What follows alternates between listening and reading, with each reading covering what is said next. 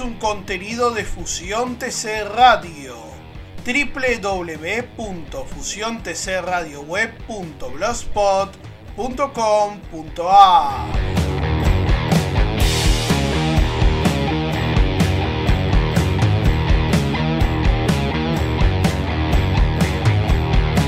Hola a todos, bienvenidos a FTC Compact de este día martes 20 de septiembre del año 2022. Mi nombre es Hernán Alejandro Feijó. Como siempre es un gusto estar acompañándolos con toda la información del deporte motor nacional e internacional este martes. FTC Compact Internacional con todo lo acontecido en el mundo del deporte motor. Vamos a empezar con el MotoGP en Aragón con una carrera que abrió nuevamente el campeonato mundial en la recta final con una lucha muy interesante y un triunfo muy ajustado. En este caso, Nea Bastianini sobre Peco Bañaña se ha convertido en uno de los principales retadores al título del mundo que ostenta Fabio Quartararo, continúa siendo líder del mundial pese a su abandono en un incidente con Mar Márquez, que vamos a hablar también de eso en el podcast de hoy. Además, también lo que pasó en NASCAR en Bristol, donde se cerró la primera etapa del playoff y por supuesto el paso del TCR Sudamérica por el autódromo de la ciudad de Buenos Aires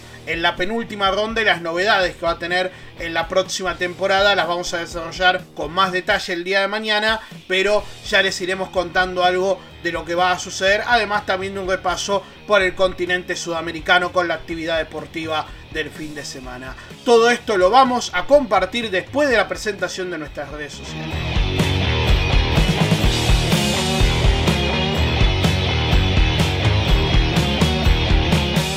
Encontranos en las redes sociales, en Facebook, Twitter e Instagram como Fusión TC.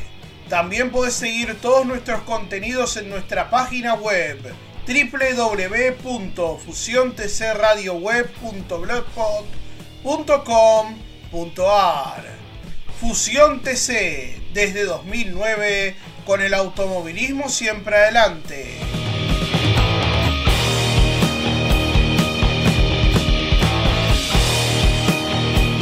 Sin dudas que el Gran Premio de Aragón, última carrera del periplo europeo del MotoGP, en realidad última carrera europea no, porque primero va a venir la gira asiática, luego la competencia en Valencia, va a ser el cierre de la temporada, pero cerraba el largo periplo de competencias en Europa antes de llegar a lo que iba a ser la gira asiática que cerraría la temporada. Mar Márquez regresaba tras 112 días al MotoGP, recordemos que se había operado de su brazo derecho y obviamente el seis veces campeón del mundo debía ausentarse de prácticamente la totalidad de la temporada del Mundial y estaba previsto que con una buena recuperación regresara para esta parte decisiva del torneo, aunque más que nada como juez del Mundial y en un año donde además su marca Honda no estaba realmente por la labor de pelear el título, situación que evidentemente ahora parece empezar a quedar mucho más abierta con una situación en el torneo donde además por supuesto con la situación del resultado del segundo puesto de Francesco Bagnaia y el abandono de Fabio Quartararo, la diferencia se redujo a solo 10 puntos cuando quedan 125 unidades en juego, lo que promete una lucha cerrada por el título mundial de acá a que termine la temporada, principalmente entre la Yamaha del piloto francés y la moto italiana de Bañaña, por supuesto gracias a la buena serie de victorias conseguidas en la gira europea se ha aprendido en la lucha por el torneo. Como sea, la situación que involucraba a Márquez fue un incidente que terminó con su prematuro abandono después de una muy buena largada, donde había llegado hasta la sexta posición y había quedado detrás de Cuartararo cuando lo logró superar al francés, quien salía desde la sexta posición en la parrilla de competencia.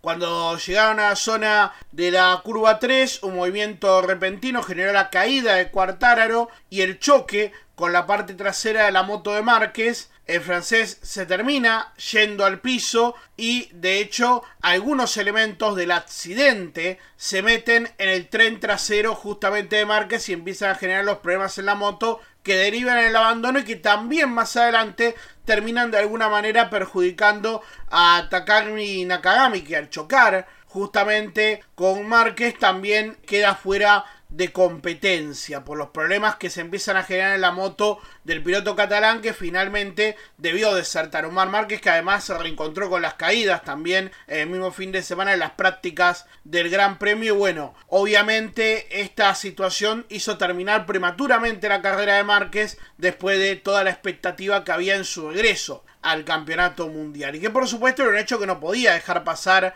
inadvertido por la importancia que tenía el seis veces campeón mundial de poder regresar, obviamente, a la acción ese mismo fin de semana. En lo que fue la carrera puntualmente fue una gran lucha entre Nea Bastianini y Pecco Bagnani en la parte final, de hecho quedó muy cerca el italiano de la Ducati oficial de doblegar a su compañero por apenas 42 milésimas justamente a su compatriota. De todas maneras, terminó siendo fiesta para Ducati se aseguró el título de constructores también con este resultado. Y para Bañania la apertura del campeonato con un podio de completor español Alex Espargaró con la Aprilia. En un final que, repito, fue realmente muy apasionante. De hecho, apenas 42 milésimas justamente separaron a el ganador Enea Bastianini logró su cuarta victoria en el mundial sobre Peco Añaña que de esta manera de todas formas se va más que feliz porque queda a 10 unidades justamente de Cuartararo. Además también descontó Espargaró que ahora queda a 17 puntos y Bastianini queda a 48. Eh, él mismo está ilusionado con la posibilidad de pelear el mundial, pero es consciente de con la diferencia de puntos que quedan, más allá de que todavía hay 125 puntos en juego, la historia en el mundial todavía puede dar otro giro y evidentemente para Yamaha y para el francés Cuartararo la defensa del título no va a ser tan sencilla, más allá de que ahora van a jugar de alguna manera de local, aunque hay que tener en cuenta que Motegi es un circuito que es propiedad de Honda en este caso, pero ahí tendrá que buscar la casa de Iguata la posibilidad de volver a poner las cosas en orden y Cuartararo de demostrar también la apuesta de Yamaha hecho por él claramente puede convertirse de alguna manera en el sucesor natural de Rossi dentro de Yamaha. Hablamos obviamente de Valentino Rossi en un mundial que sigue regalando carreras emocionantes, pero que también a su vez está tratando de buscar un nuevo referente. Después de un poco de retiro de Valentino Rossi y estos últimos años donde Mar Márquez le ha costado poder estar presente habida cuenta de las sucesivas lesiones que complicaron al piloto catalán que de alguna manera se pasa a convertirse en uno de los más experimentados o reconocidos dentro del mundial junto a esta nueva generación de pilotos que están tratando de ganarse su lugar pero que por supuesto todavía tienen que ocupar los zapatos muy grandes que ha dejado Valentino Rossi dentro del MotoGP en un campeonato mundial que por supuesto tiene grandes emociones por delante de cara a la recta final del mismo. Bastianini, como decía, ganó esta competencia final con la Ducati. Segundo fue Pecco Bagnaia con la Ducati oficial. Tercero, Alex Espargaró con la Aprilia. Cuarto, Brad Binder con la KTM. Quinto quedó Jan Miller con otra Ducati. Luego quedaron Jorge Martín, Luca Marini, Johan Sarko, Alexander Rins y Marco Besacci para completar los 10 primeros lugares de esta carrera de la MotoGP Campeonato Mundial que queda de cara a la recta final. El próximo fin de semana se va a estar corriendo en Japón la próxima ronda del Campeonato Mundial que ahora queda con Fabio Quartararo líder 211 puntos, 201 para Peco Bañaña, 194 para El Espargaró, 163 para Enea Bastianini, 134 para Jan Miller, 133 para Johan Zarco. 128 puntos tiene Brad Binder, 108 Alex Rins y después están Martín y Viñales con 104 puntos cada uno. Digamos que hasta ahí sería de alguna manera los que mantienen todavía posibilidades matemáticas de cara a la definición del campeonato mundial, aunque por supuesto los más encumbrados claramente son Cuartararo, Bañania, Espargaró y también podríamos incluir a Bastianini y ya un poquito más relegado a Miller. Estos cinco, por supuesto, hay que ver los puntos que seguirá viendo en juego de acá a la recta final del torneo, pero puede llegar a ser también quienes van a tener las mayores posibilidades en lo que será la continuidad del Campeonato Mundial de Motociclismo.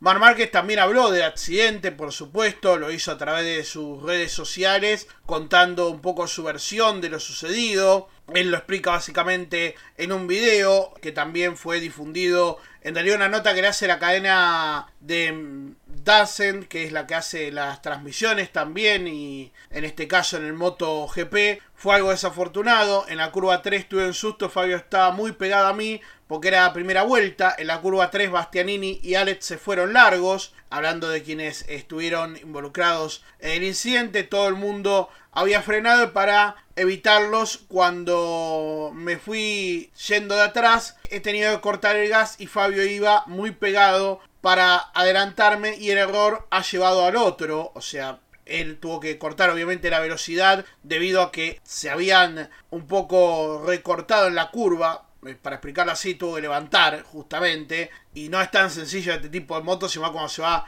en el fragor de la velocidad de la carrera. Y cuando noto el contacto con Fabio ya noté algo raro. Luego en la curva 5 me pareció que estaba todo bien, pero al salir de la curva 7, cuando activé el regulador de altura trasero, la moto se bloqueó y comenzó a irse hacia la izquierda porque en el lado derecho se había encajado parte del cadenado de Fabio, de la moto de Fabio Cuartararo. Esto fue lo que generó el incidente y después la situación con Takai Nakagami, que obviamente hay que decir terminó con una férula en su brazo. Por eso está en duda para el Gran Premio de Japón, que es la próxima carrera el fin de semana restante. Se esperará seguramente a que haya una supervisión médica en este sentido, pero hay que tener en cuenta este dato, pues es probable que sea una baja para el próximo fin de semana. Se va a esperar seguramente por parte del equipo para tener la posibilidad de que llegue a participar en el Twin Ring Motegi el próximo fin de semana.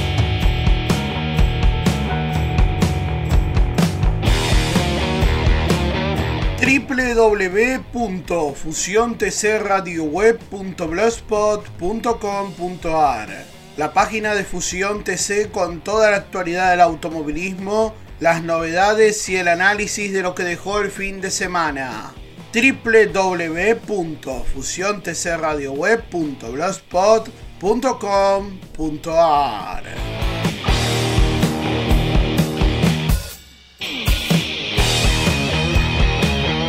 Ya no hay dudas que esta temporada 2022, la primera de los Nets Gen de la serie NASCAR, está regalando varias sorpresas. De hecho, este pasado fin de semana, Chris Wester, que hacía 222 carreras, que no ganaba dentro de la serie NASCAR, se convirtió en el décimo noveno ganador diferente de la serie americana en el cierre de la primera ronda de los playoffs de la NASCAR en la competencia nocturna en Bristol. Tras 222 carreras logró volver a la victoria y además obviamente cerró así la primera ronda de playoff donde ya quedaron 12 de los 16 originales que avanzaron a la primera etapa de este playoff para definir el título fue Brusher quien por supuesto gracias a una buena decisión en la última detención de cambiar solo dos neumáticos y una situación en la parte final de la carrera que involucró a los dos punteros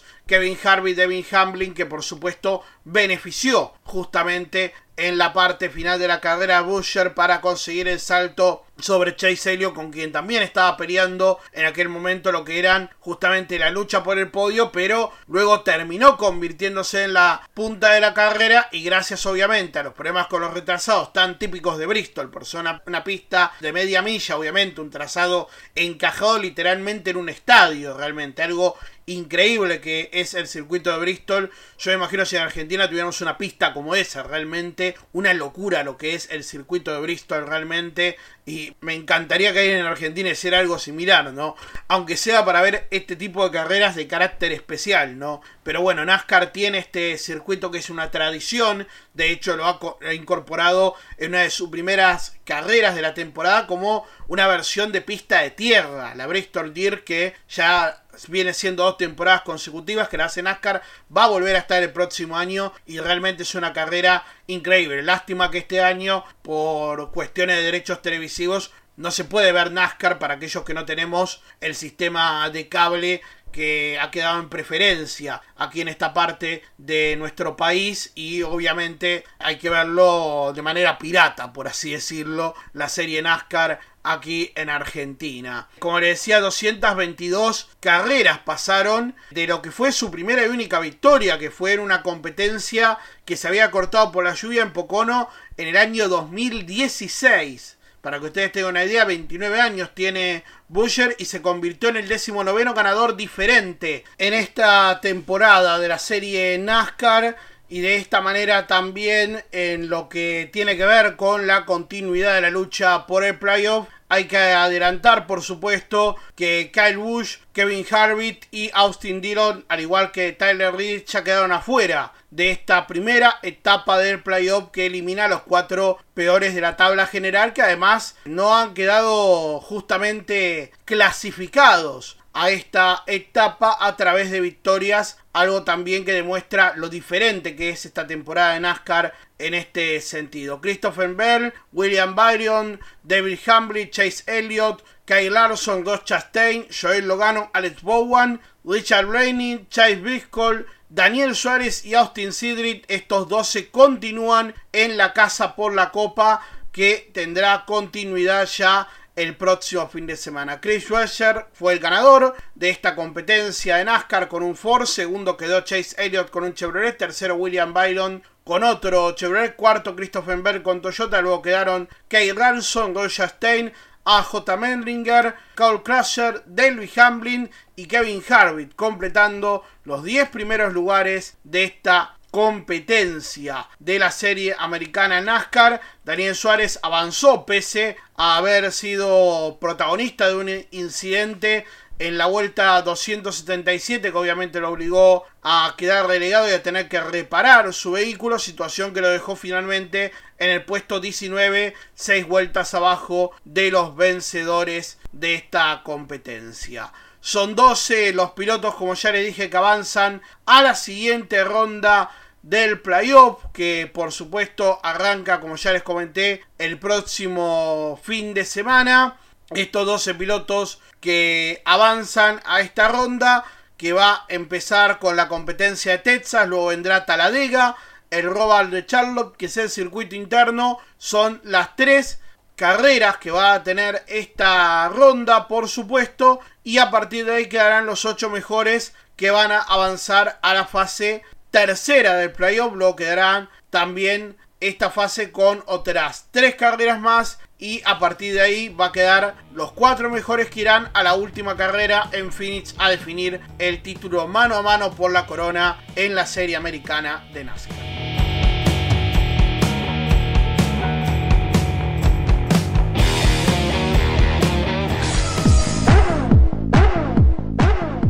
Se viene la 56 Fiesta Nacional de la Corvina Negra y junto a ella Expo Auto el 9 de octubre. Tuning y clásicos. Para participar, comunicate al 2252 519629. Expo Auto en la Fiesta Nacional de la Corvina Negra. No te podés quedar afuera del rugir de los motores.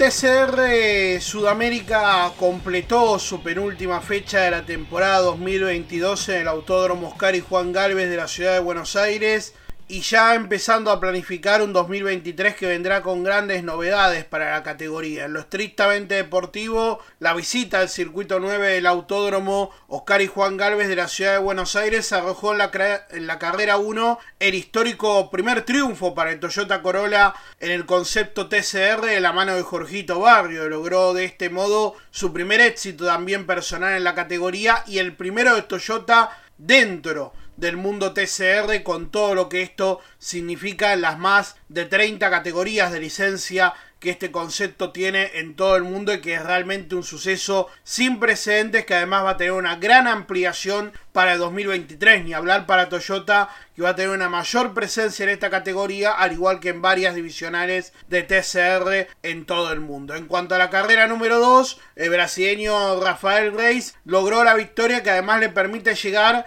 con chances a la definición en San Juan, donde él junto con el puntero Fabricio Pesini y Juan Ángel Rosso van a dirimir el título en el Autódromo del Villicún el próximo 8 y 9 de octubre. Será la gran definición de esta segunda temporada del TCR Sudamérica está viviendo un momento extraordinario. Ya se definieron también campeonatos dentro de esta categoría. Hablamos obviamente del certamen de equipos donde el PMO Motorsport, la estructura de Pablo Otero con los Lian Cos aseguró el certamen de equipos sacando obviamente la ventaja suficiente para coronarse de esta manera, mientras que en la categoría Trophy, dedicada a los Gentleman Drivers, el brasileño Fabio Casagrande logró asegurarse el título en esta definición que tendrá el torneo, repito, en el mes de octubre, el 8 y 9 de octubre más precisamente. De esta manera, con 441 puntos, quien lidera el certamen, Fabricio Pesini, sigue liderando. A 43 quedó Juan Ángel Rosso, 87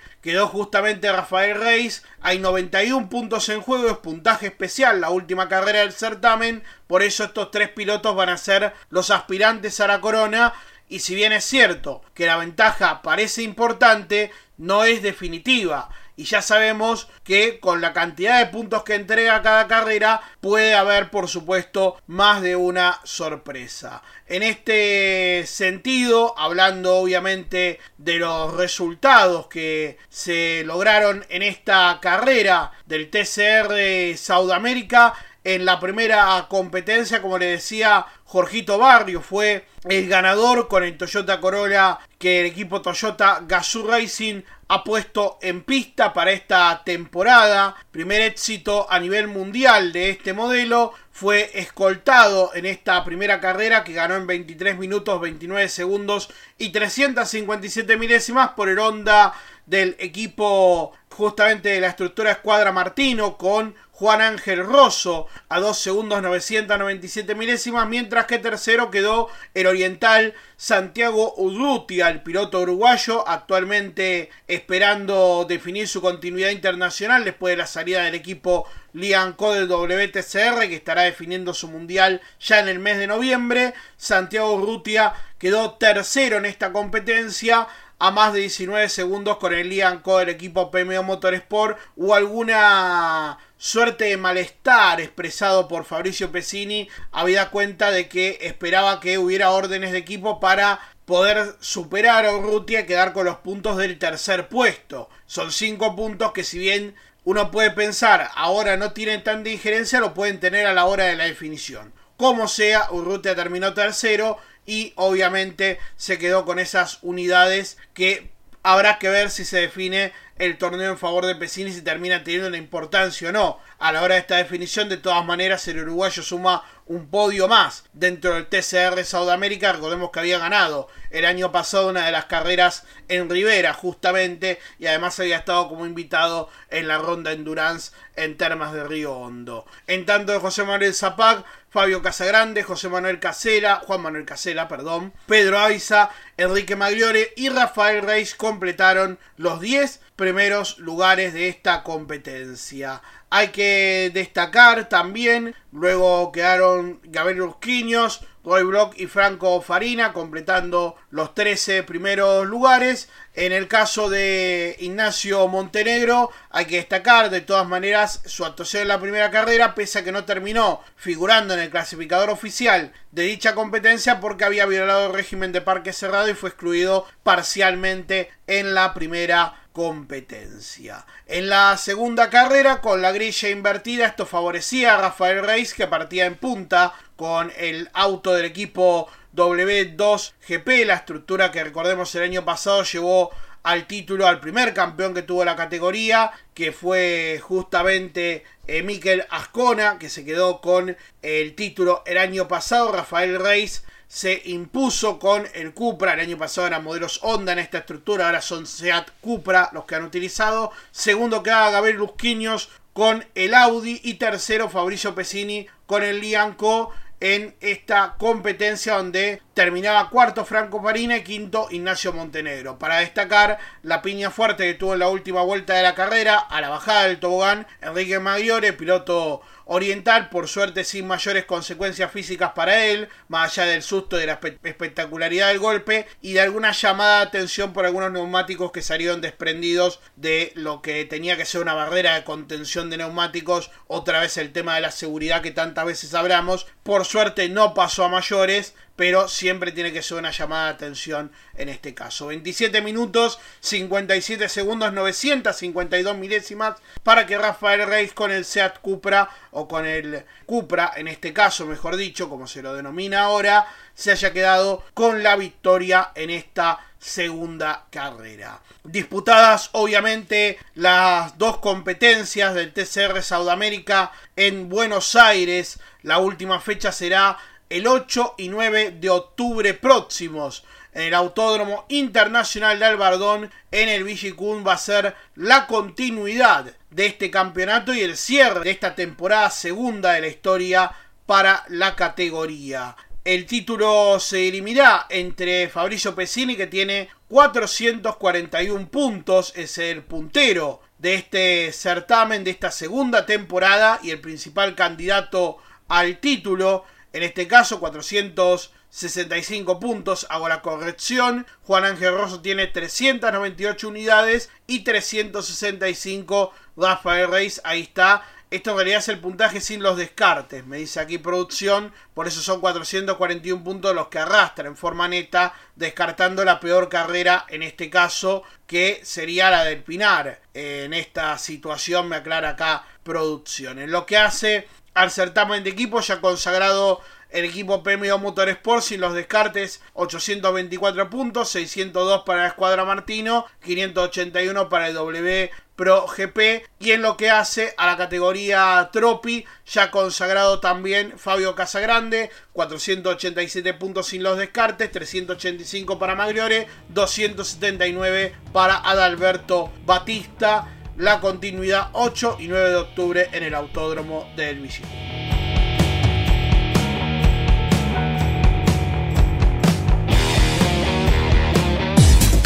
Infomotoresradio.uy es Infomotores Radio Online. La voz del automovilismo uruguayo. Infomotoresradio.uy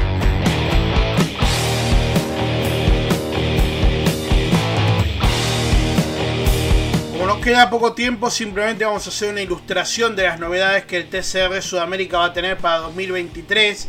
Van a dividirse en tres certámenes la próxima temporada además del certamen sprint y endurance, que van a separarse por sí el uno del otro y van a consagrar campeones diferentes, va a incorporarse una serie nacional para el TCR que va a ser el TCR Brasil, categoría que va a estar empezando en la sexta fecha de la temporada, que va a ser la primera de las dos que va a tener Uruguay. Además va a cambiar la logística de inicio del torneo porque va a empezar en Argentina la temporada, va a seguir en Uruguay y va a cerrar en Brasil el ejercicio 2023 para el TCR Sudamérica. Todavía no se conocen los detalles de cómo va a ser las fechas de la temporada, pero se sabe que van a ser 13 los eventos. Serán 9 carreras del certamen sprint, que va a tener un campeón, y 5 de la modalidad endurance, que va a tener un binomio campeón diferente en la clasificación general. Además, las competencias de endurance van a pasar a ser de 100 minutos, antes de los 60, o sea, va a ser de una hora 40, ahora el formato diferente a lo que fue en la edición de este año y van a ser obligatorias las paradas en boxes con recarga de combustible también que se va a contemplar en este formato. Además se agrega la serie nacional TCR Brasil que ya estaba anunciada que va a iniciar el próximo año y va a contar con un total en su primera temporada de 6 eventos no se especifica si van a ser estrictamente eventos sprint o endurance. Entiendo que van a ser sprint porque están programados con fechas también del certamen sprint, pero va a estar sumándose también de esta manera al certamen del TCR Sudamérica tendrá 13 competencias y además es muy probable, de acuerdo al trabajo de desarrollo que se está haciendo con la batería híbrida, de poder incorporar también tecnología híbrida a partir del próximo campeonato.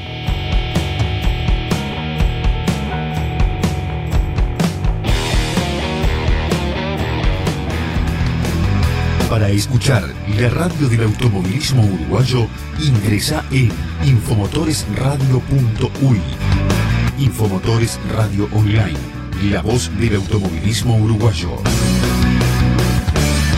Infomotoresradio.uy.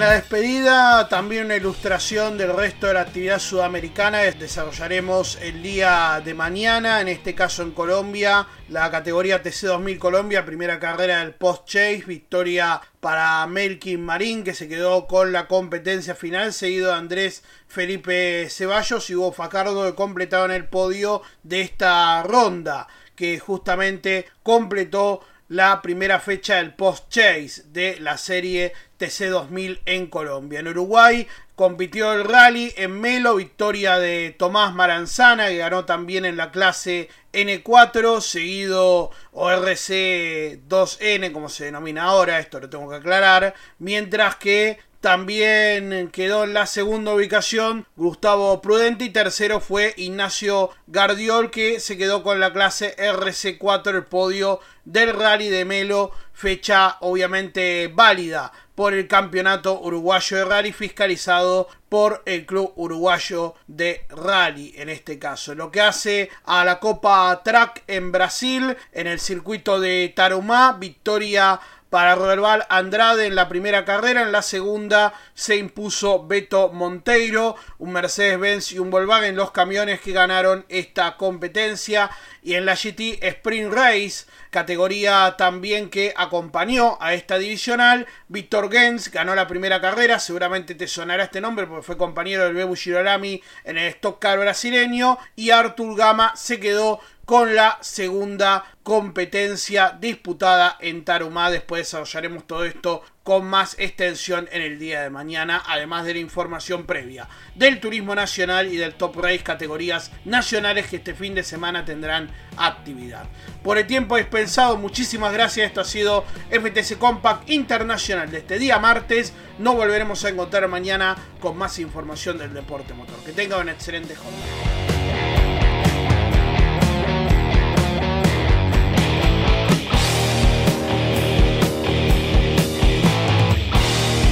Esta ha sido una realización del equipo Fusión TC Radio. Edición y musicalización a cargo de Gustavo Damián Gallo para GIA. Contenidos audiovisuales. Idea y realización Hernán Alejandro Feijó. Podés encontrar nuestro podcast también en nuestra página web www.fusiontcradioweb.blogspot.com.ar FTC Compact se produce desde los estudios centrales de Fusión TC Radio en la ciudad de Lanús, provincia de Buenos Aires, República Argentina.